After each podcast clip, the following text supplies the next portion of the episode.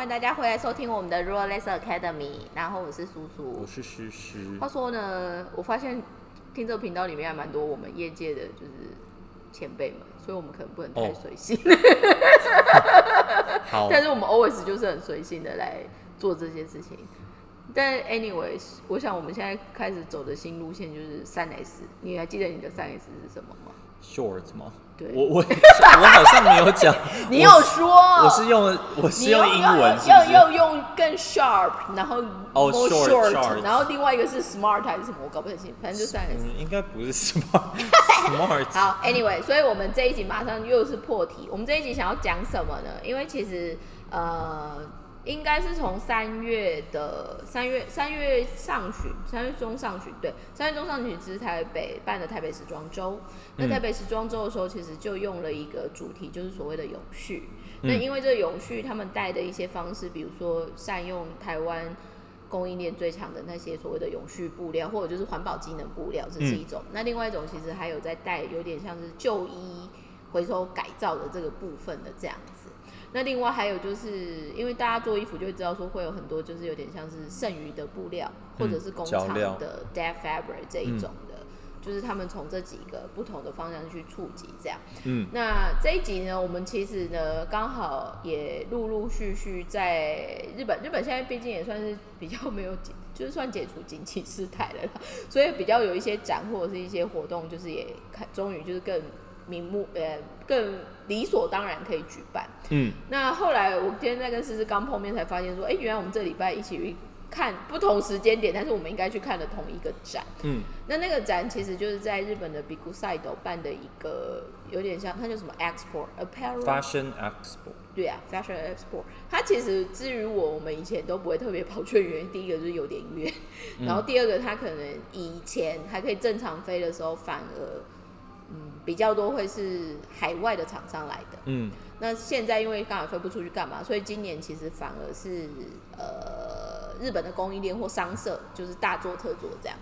那在讲这个之前呢，因为我相信环保素材啊，像刚刚其实我们那时候在做电影，他就说环保素材的话，好像台湾的展还比较丰富，还是怎么样这样子。对，但但是我我我其实不是讲环保素材，我是说单就那个展，我觉得这是大小啦，你说规模吗？我觉得很单薄，不是大小而已，就是内容我觉得很单，比我想象的单薄。但是我觉得有一些蛮有趣的东西，就是那个香蕉纤维这个，我觉得很有趣。嗯，在一个角落我有发现到，对，因为事后我去科普了一下哦，就是它因为香蕉树它上面有写台湾的，你有发现吗？它的 hanger 上面有一个贴台湾国旗，哦，对，因还有日为本国旗、台湾国旗跟菲律宾的样子。对对对对对对，因为因为那个对啊，因为那个公司就是呃以那个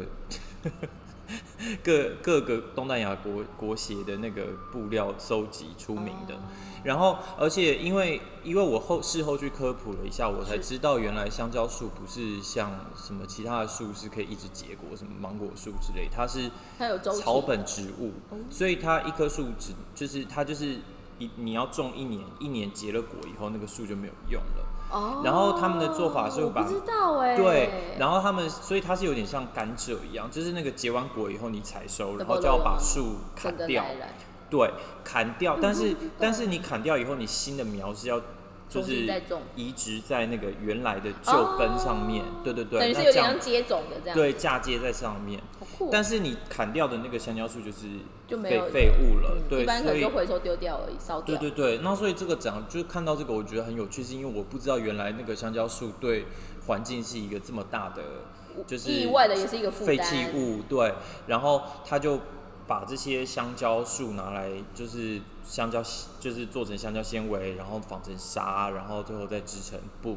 然后再车成衣服，而且意外的产品还蛮多元的，有帽子啊，有就是各种各式各样都可以，而且他们，嗯。我们那时候去，他应该是配合一个叫游喜大圣果，是做央带的，所以其实、呃外观上面的 valuation 还蛮好玩的。嗯嗯但是嗯这个部分呢，我想要就是先把目前我们在看到业界在做所谓的永续的几个切入点，想要快速的就是整理或分类一下这样。嗯第一个就是说，当我们在讲所谓 sustainability 的这一个东西，台湾其实现在最 popular 的，主要就是以合成纤维的回收类的为主。嗯所以简单来说，回收的尼龙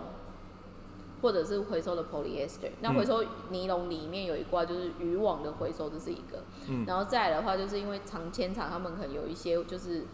呃纱线，它可能有一些可能没卖掉还是怎么样，所以他可能再回去重新做一个，嗯，有点像是你知道长签的那个溶溶液，再把它溶，然后再重新再射出这样子。嗯所以这是这这种回收尼龙这一个是有。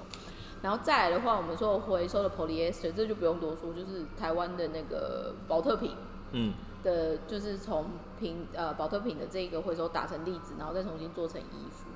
那前去年嘛，去年二月对，去年二月我刚好有机会去法国 b r i v e n Region，那时候我刚好有拜访就是星光和签的摊位，他们那边现在有在做从成衣打回来的嗯。recycle 的部分，嗯。所以我们在讲永续的素材来源的时候，其实它就会分成两个，一种就是回收 recycle 这个东西，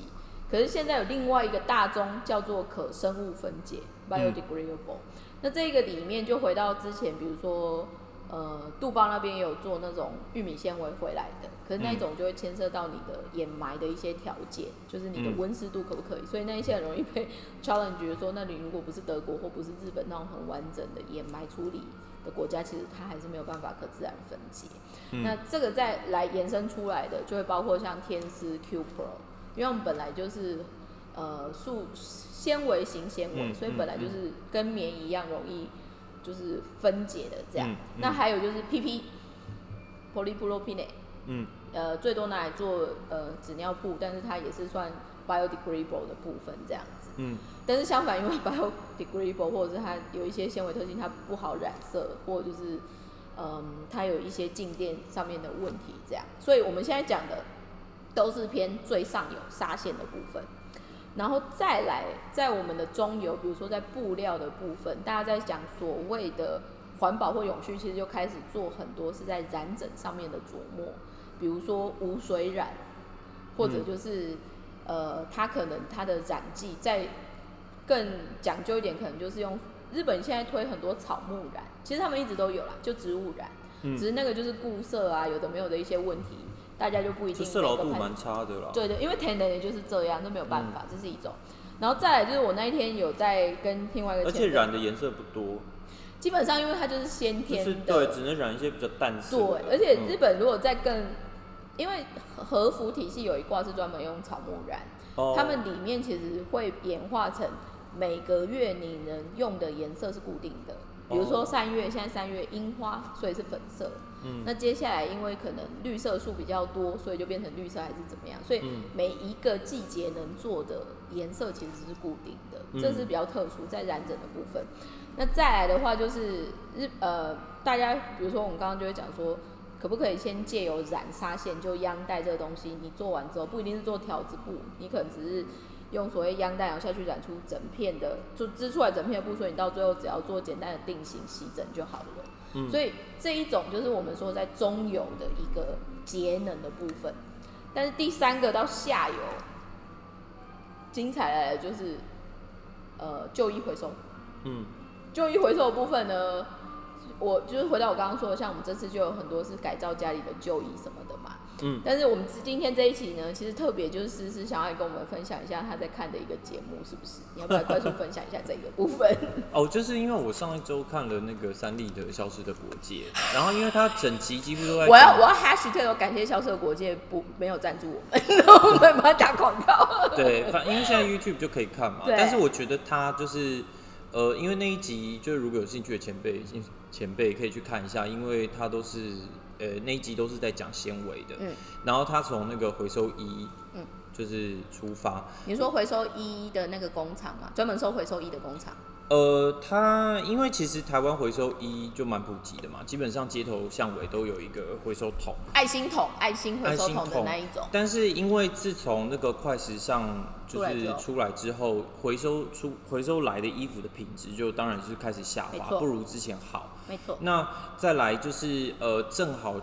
所以这些其实原来它呃卖价就不比十几年前、嗯，二十年前就更珍贵珍顶峰的时候本来珍。贵度就不太不一样。对对对，导致它，因为它出一柜去，因为通常会收回收衣的地方是东南亚国家或者是非洲，那你现在出一柜去，其实赚不了什么钱回来。但是去年疫情，就正好那个国际的运费大涨嘛，所以又更辛苦。他们就根本就是没有，就是他他运出去，他等于他这些衣服收回来之后，他要先花人力去分类。因为在这里先跟大家做一个呼吁，如果你的衣服大起毛球，或是已经有发霉了，或是已经泛黄了，就直接丢了。因为它也没有办法，因为它或是或是它吸水力还好的话，你就在家裁一裁做抹布。因为其实你这个捐出去，那些回收厂是没有办法的，没有办法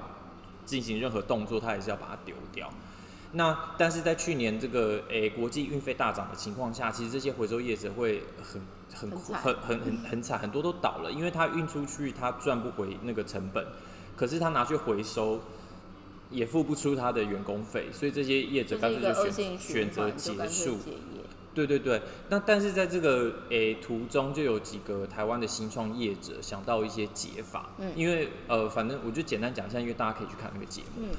他就是其中有一个是把那个回收，它就叫做一仙木。它是把那个这些衣服，诶，就是用一个化学程序把它分解之后，再加一些那个保特瓶回收回来的原料，然后做成那个木建材木头，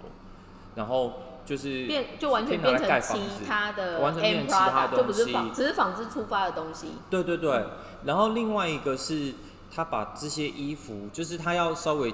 其实它还是有一道程序，就是因为衣服上会有很多附属品嘛，那这些附属品它全部都不要。纽扣啊，拉链。对对对所以它有一些机器，就是它创造出一些机器，可以把这些东西全部分解出来。对对对，然后然后它把剩下的真的只是纤维这些东西全部就就打掉，然后再用什么也是机器去熔掉，然后最后就做成燃料棒。燃料棒是什么？哦，你是说烧烧的那个燃料吗？它就是有点像烤烤肉那一种吗？哦，你说新能源？对，新能源它可以取代那个煤还是什么的？对，然后它烧就是不当就不像烧煤会有这么多污染，然后而且留下来的那个衣渣也不如煤渣就是这么污染就对了，而且那个可能留这很酷，这很酷，这这这这超酷的，而且而且这两个他说就世界都真的没有什么人在做，所以我就看到这个我就觉得哇，对我们台湾真的是充满了希望。其实其实这个我的确这这个礼拜刚好看到另外一个人，他也在分析台湾的。那个博弈博弈博弈事业就是赌博啦，嗯，然后也是在这边台湾也很 creative，所以我们现在的结论就是哇，每一种产业每一种特殊商业模式的发想，意外的台湾人都做的很极致，就是这样子。嗯，那从刚刚的那个旧衣回收的那个部分啊，其实搞不好看到里面的访问的那个回收厂，我是还没看那个影片，但是因为我们的确也是上个礼拜。呃，我一样就是很喜欢看的一个，就是台湾的一个，就是专门讲我们业界就是 Beauty Mode 的那一个，他们也之前有在讲旧衣回收厂的老板的采访，那他说的东西其实跟你说的就是一模一样。那旧衣这件事情，其实它其实有点算是更加速的一个恶性循环，就回到最初说的，反而现在大家因为 fast fashion，所以丢衣服的速度更快，可简单来说，你丢的就是垃圾了。他们以前可能是从乐色找出黄黄金，或者是乐色变黄金，可是现在其实它整个就是一个很加重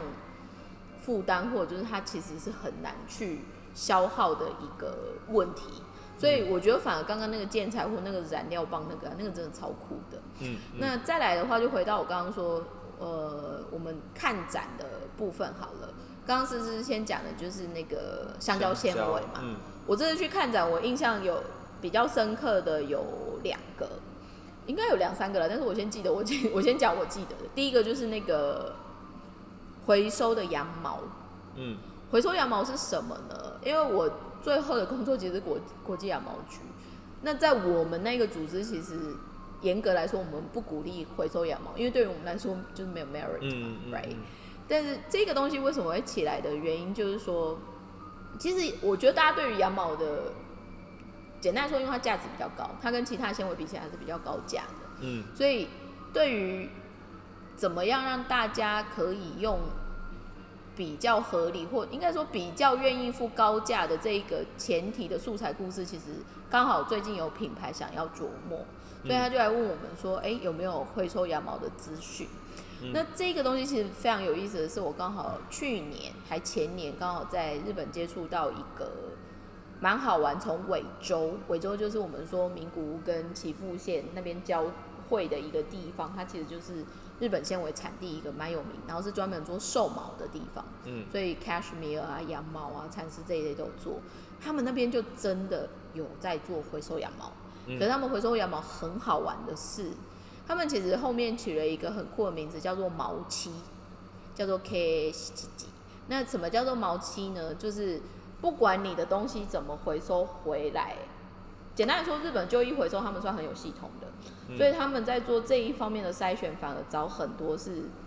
嗯纯羊毛的毛衣，或者就是羊毛比率高的毛衣，然后依颜色去分类。嗯然后再像刚刚说的，把原本有的一些附属品，真的是用人工的手去把它挑出来。嗯所以他们那个打出来，就是打回纱线的时候，不管你是再怎么高的呃羊毛比率来说，他们基本上之所以叫毛漆的原因，是因为他们很容易以毛纺的系统要跟 polyester 的那个毛条混在一起。所以它再怎么样，它其实最多就是做 polyester 三十帕，然后物我七十帕，然后他们反而用那样子的东西，现在在日本推很多是做成毛衣。嗯所以这个东西其实我这一次去看，呃，有一个叫做 Toyoshima 丰岛，他们其实就很有系统的在用这个纱线运到中国，然后去做 M Prada 的提案。嗯只是我那时候看比较有意思的是，他们做蛮多反而是给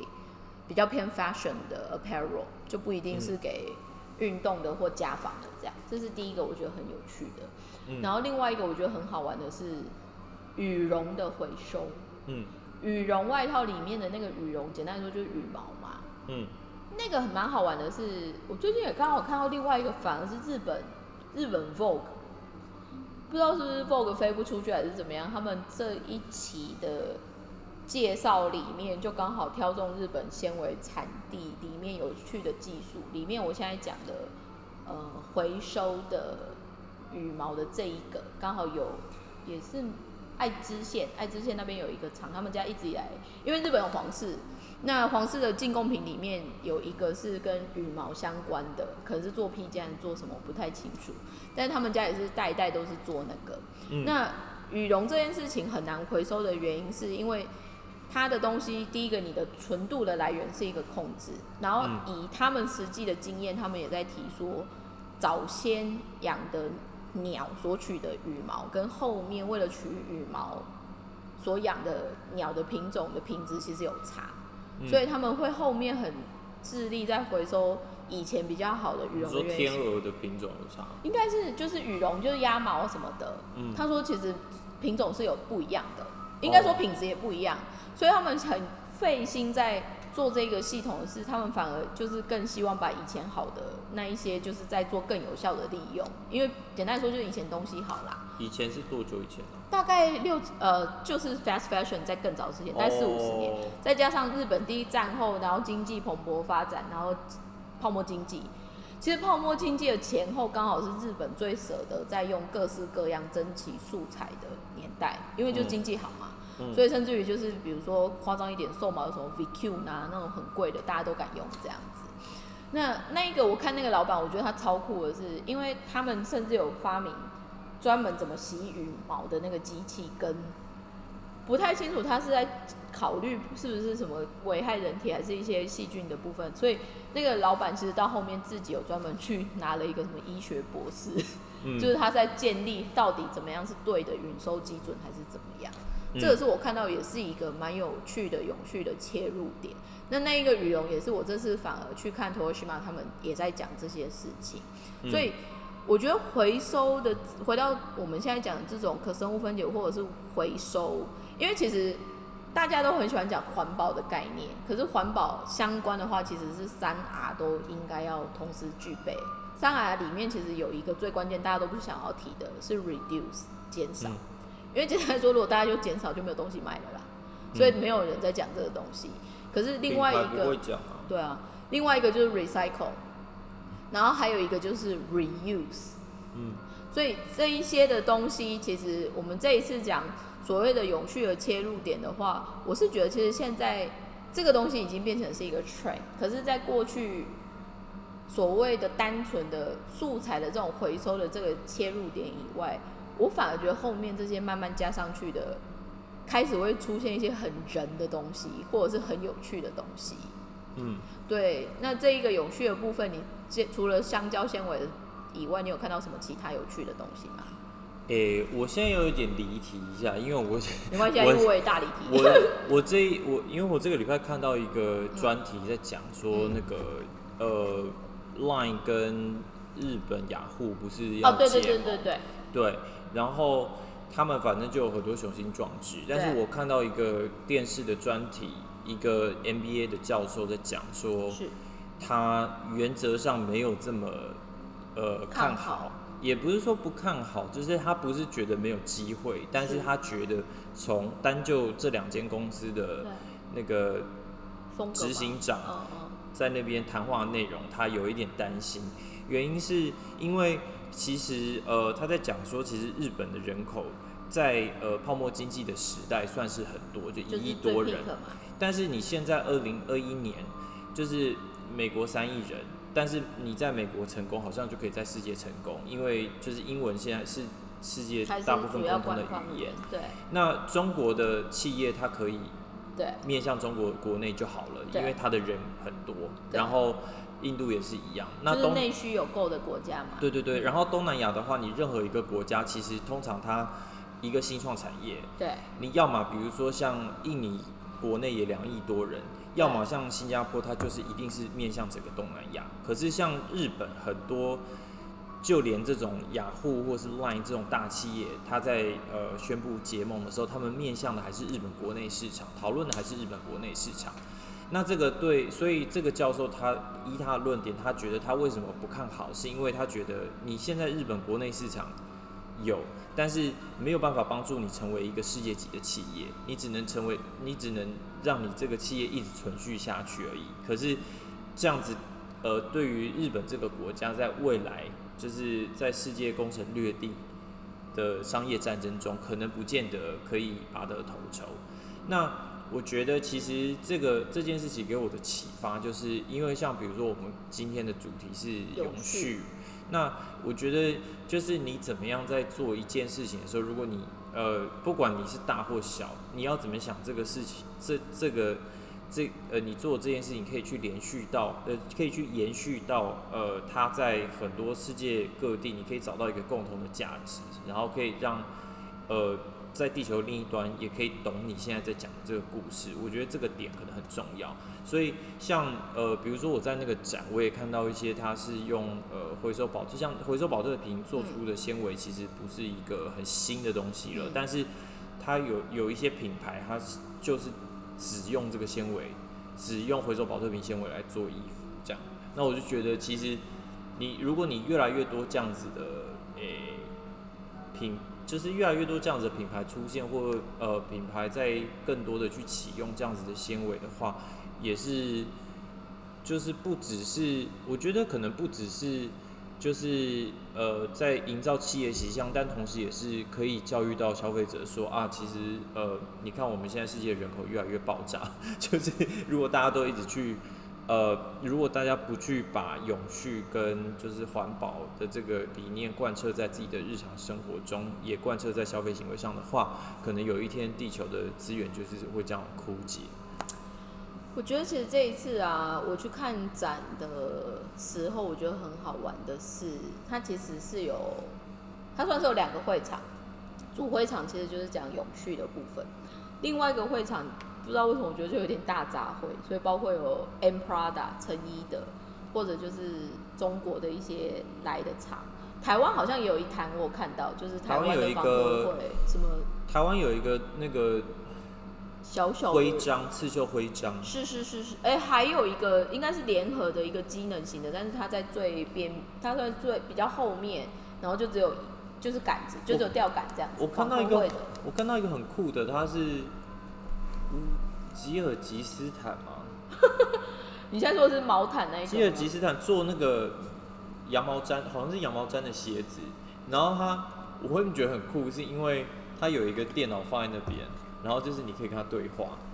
哦，我跟你讲，因为他们现在没有办法过来，现在都是这样。我那一天我去另外一摊，他也是拿那个 iPad 在听对方有没有什么问题啊？这样就是有会场有安排这样子的。远端在交流，我觉得这个蛮好的啊，就是不用不一定亲自要来。还是干嘛？也是蛮节省成本，而且其实你可以在，对，就是这个可能也是疫情之后的一个 新的职业因为形态我。因为我们家台湾办公室的人的确好像上次有回去有有去看 Titas，但我不太清楚 Titas 那样子的交流的模式怎么样。但是至少我这一次去看那一个 Big Side 的展的时候，还蛮多真的就是拿 iPad，然后会讲中文的，或会讲英文的，他就是穿梭他买家有兴趣的 boots，、就是直接问还是怎么样的，嗯这个有。然后我再把话拉回来，就是说，嗯，我觉得这一次可能也刚好日本，其实日本坦白说还是因为疫情有受到蛮多影响的。那我这次其实看到做成品的两个摊位，我印象蛮深刻的，一个是做。呃，他们家一直以来就是做牛仔的成衣，就是缝成衣这样。可是我那我那时候对他印象深刻是他做狗狗装，嗯牛仔的狗，就是狗狗呃狗狗穿的，然后是牛仔吊带裤的款。然后因为日本都会设定都是小型狗嘛，所以可能就是吉娃娃还是那种、嗯就是红贵宾那一种，所以它的其实它的那种用量很小。可我就想说，这个怎么会想要做这个的原因是，因为好像本身 第一个老板爱狗，这是第一个。可是第二个是因为他们家是成衣厂，所以他们会有很多布边，嗯。所以他就狗狗的用布量也小嘛，所以它其实嗯拼来拼、嗯拼去是超 chic。嗯可是我看到那个我很有感的是，像那个 Junya Watanabe Junya 上的很很有名的拼接的那个衬衫，嗯。他们那个时候听说最初最初的发想其实也是成衣厂的布边，他就把它剪一剪，然后变得很有型的拼在一起。嗯。所以我觉得所谓的这种永续，或者就是所谓的有有效利用的这个概念，我觉得蛮好玩的。嗯然后另外一个我也很讶异的是，它是富山县，然后是成衣厂。我很讶异的是，富山县有成衣厂，然后专门反而是做高弹的，所以它可能是做铁人装、瑜嗯伽裤还是什么嗯这一类。然后他们今年开始做一个比较新的挑战是艺人，就是我们说艺人，他的艺人的美白加工。嗯然后他做帕加马，就是我们说的呃有点像睡衣家居服这样。哦，这种现在很红哎，现在现在很流行那个，就是因为他们那一区好像产很多那种你穿了可以那个舒服，舒服，然后跟有一种回复机能的，是就是对。但是因为我就是觉得这个真的是很就是那个其实有点 tricky 的是，因为你不知道怎么去打。因为你怎么定？义呢？然后你你虽然现在很多品牌都这样子去去去去鼓吹，但是也不是鼓吹去行销，但是我觉得作为消费者好像比较难连结吧。这个其实很好我，虽然我没有我没有买过，我我跟你讲，这个很好，是因为我这个我昨天刚好看到日本有一个，就是他们固定每天呃每个礼拜六就是欧萨玛欧萨玛布朗吉，就是专门蛮蛮蛮有趣的一个带妆型的节目。那就是有一个 corner，就是会专门带艺人去选他想要买的东西，然后最后跟他玩小游戏，赢的才可以全部带走。然后昨天上的那个搞笑艺人，他好像本来就是很很难入眠的人，所以他们后来就是找了一个有点像是促进睡眠推荐室，他们好像有这种奇妙的 position，嗯里面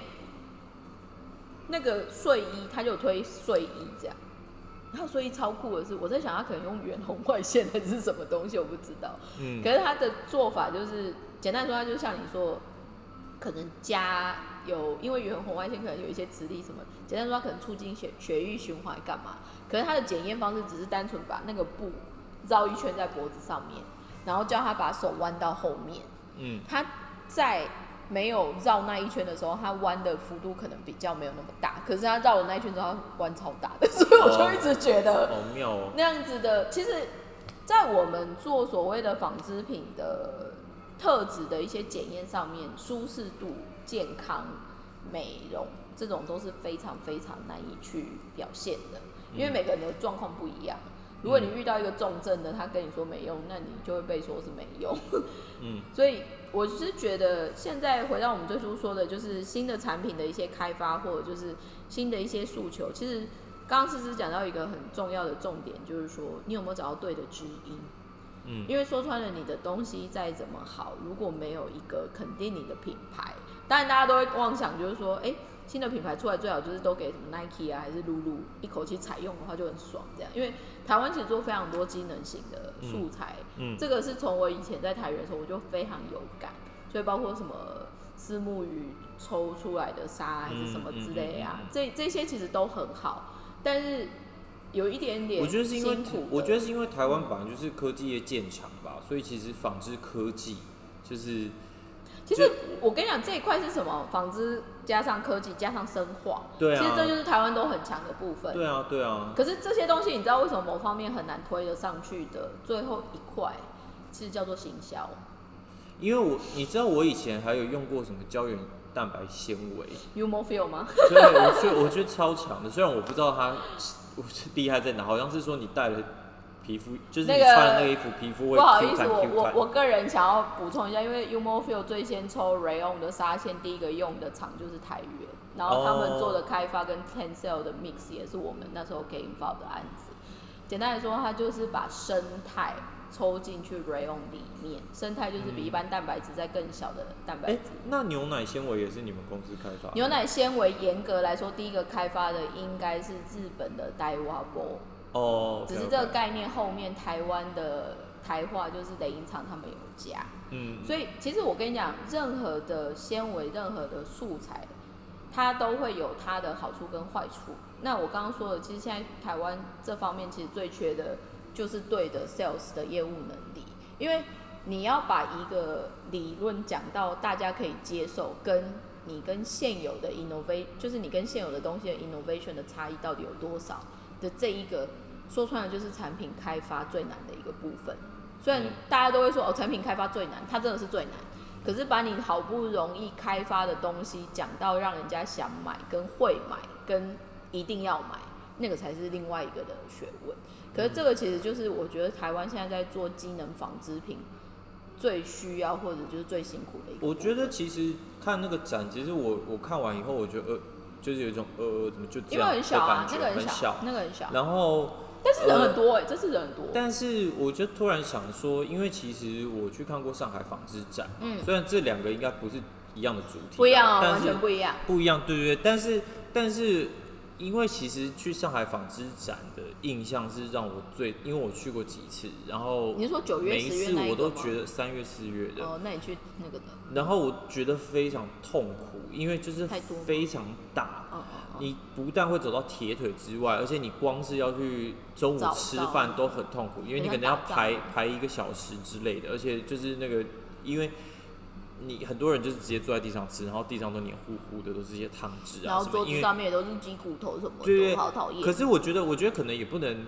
怪他们，因为那个那个，因为那个状况真的是太太混乱，太多人了。然后，然后包括你要离开的时候去搭那个地铁，也是一个很像逃难什么那的状个连抢况。计程车都很可怕。对对对，就是就是，但是但是，我觉得在这样的状况下，其实呃，你有没有吸睛的东西，就是跟展的大小是没不相关的。那我只是说，反正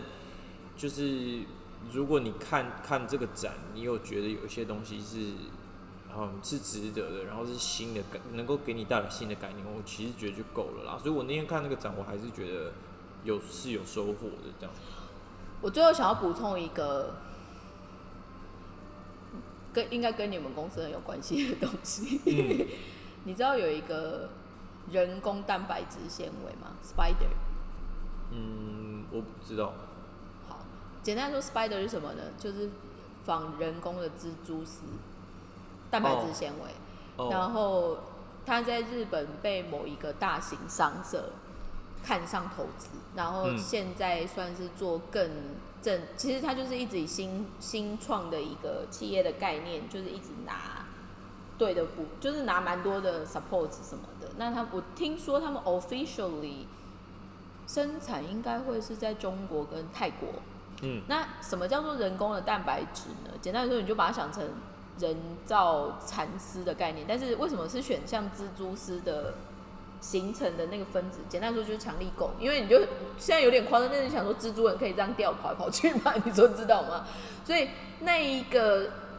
人工蛋白质的新的这个纤维，其实我们现在发现。到底什么东西它是可以让未来社会更好，还是什么样的一个东西？取能源的取代力这件事情应该蛮重要的，跟它是不是真的可以有效的去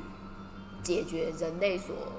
带来的，因为这一些产业所带来的一些问题。因为举例来说，我们所以上这个纤维特别在哪里？特别在它其实来说，人工蛋白质，人工蛋白质其实最好的好处就是手感，哦然后还有就是简单来说，它的亲肤度很高。，OK，所以适合做贴肤内衣。其实它应该，其实它就是像新，至至于我啊，我会把它归类成新的 rayon，哦，但是它是 rayon 里面用蛋白质的概念，其实就很像我们刚刚说的胶原蛋白的概念。嗯嗯，对嗯但是这个东西有意思的是，它可能在强力上面，比起一般的，因为雷影一般稀释什么之后，强力可能会脆掉还是什么的，可是它而且它的那个。缩率很差所以，简单来所以这个有改善。简单来说，它就是把蜘蛛丝原本有的强力啊、深度什么什么的的概念的分子结构结到这边去。哦，这个我觉得大家有空可以研究一下，是因为其实你们公司投很多在这上面，而且有投专门的，我们都是我们都是很爱投啊，什么都投啊。还他还有推，他还好像有因为这样子要去放在你们主要的通路里面，要去成立一个自有品牌。嗯，嗯，但是这个我觉得很有意思的，就是就回到刚刚思思有说，硬要说的话，台湾不管是科技、新创、生化这一类的，其实都很好。可是为什么相反，我们在布局上面，不管是资金的调度，因为你新东西开发一定钱要很稳定是一个嘛，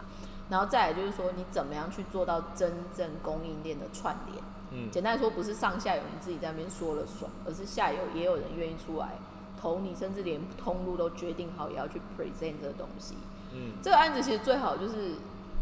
呃，是不是就米兹沙瓦档。是不是就国内市场不够大、啊？如果台湾的状况，但是我觉得国内市场就算不够大，你如果是有一定的小的模式出来，它是很容易可以被复制出去的，只要你够完整。对啊，因为我觉得，我觉得其实为什么我刚讲那个，我刚讲那个 Line 跟那个嗯雅虎，雅虎合并的事情，就是因为其实那个教授讲到一个很大的关键点，就是他说其实他他担心日本企业的点就在这，因为日本企业就是还是面向国内市场的多，但是因为日本日日本国内市场就是规模有一定规模，所以你企业你不会饿死，但是你没有办法长大到大到可以跟国际拿到国际上去竞争，所以他这是他看到现在日本国内企业全部的有那个缺点在这里。我现在其实对于这个，我还没有找到真的 yes，我我某方面我对于这一个的方向需求到底是 yes or no 的另外一个原因是，我记得我第我决定我要出来开自己的公司的时候，我一直觉得一个很有趣的 milestone 应该是看到有日本的供应厂或供应链可以做到像意大利的 Zenia 那样子。因为 Zenia 某方面就不商出来，可是他们到后面有很成功的品牌的通路，他们甚至可以买设计师，他们等于就是有自己的一个小王国。嗯可是那个时候，一个因为我我的前辈里面有一个，他是从 Levi's 体系出来的，那他也是 Levi's 呃日本办公室素材开发办公室里面的就本部长，蛮大的一个位置。他反而那时候跟我讲的一个很好玩的话是说，如果你今天反而是看上 Made in Japan 这个东西，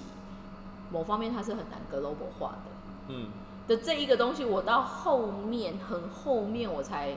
能参透的一个原因是，他很有感的是，因为他最后最后他在他的办公，就是他在他开发的那个阶段，他还是有做有趣的联名，比如说 Levi's 跟 Undercover，或者是 Levi's 跟川久保玲。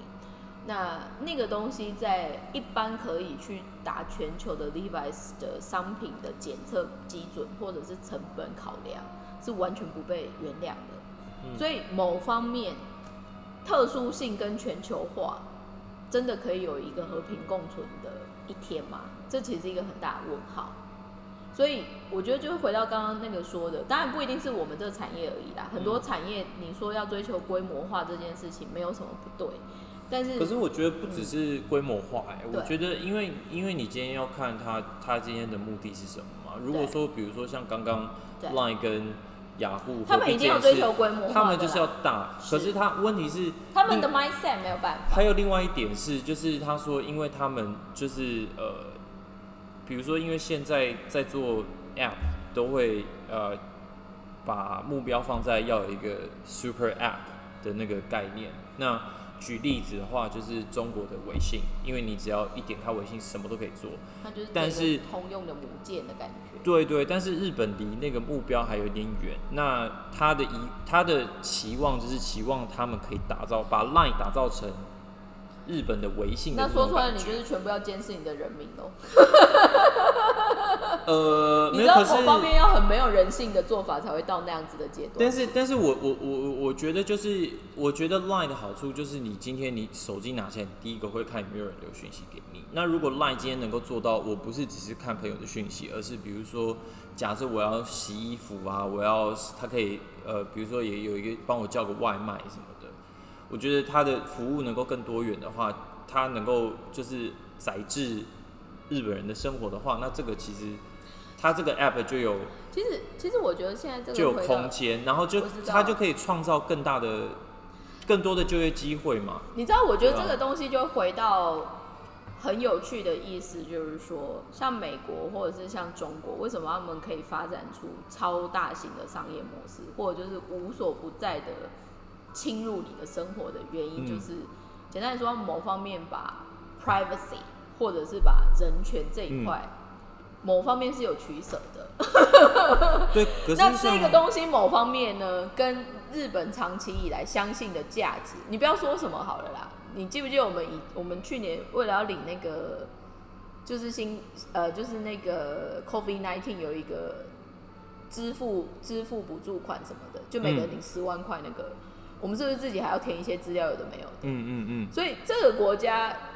当然我觉得那个教授他期待的是这个，可是我只是要点出来一个很 real 的。对你说那个注重隐私权是，但是因为西方也注重隐私权啊。没有哦可是因为我觉得，可是比如说像，没有。可是比如说像欧洲各国，他们也没有少这种可以跨国经营的大公司啊。然后比如说像东南亚也是有一个那个 Grab，就是轿车的机制，就是这可也是。是他也没有跨过，他就不会跨到其他亚洲来啊。但是它整个东南亚，东南亚很多国，东南亚市场就跟欧盟差不多大了，所以我觉得，但是我觉得那是因为先天的环境。因为如果你把四十七个都城不是因为你现在日本是世界第三大经济体嘛，那你当然你不希望这个第三大经济体是一一路下滑做到走到第十名嘛？它有一亿人的人口，你当然希望它可以起码维持在这边。其实其实至于那你我们、啊，如果你你这些企业你没有办法，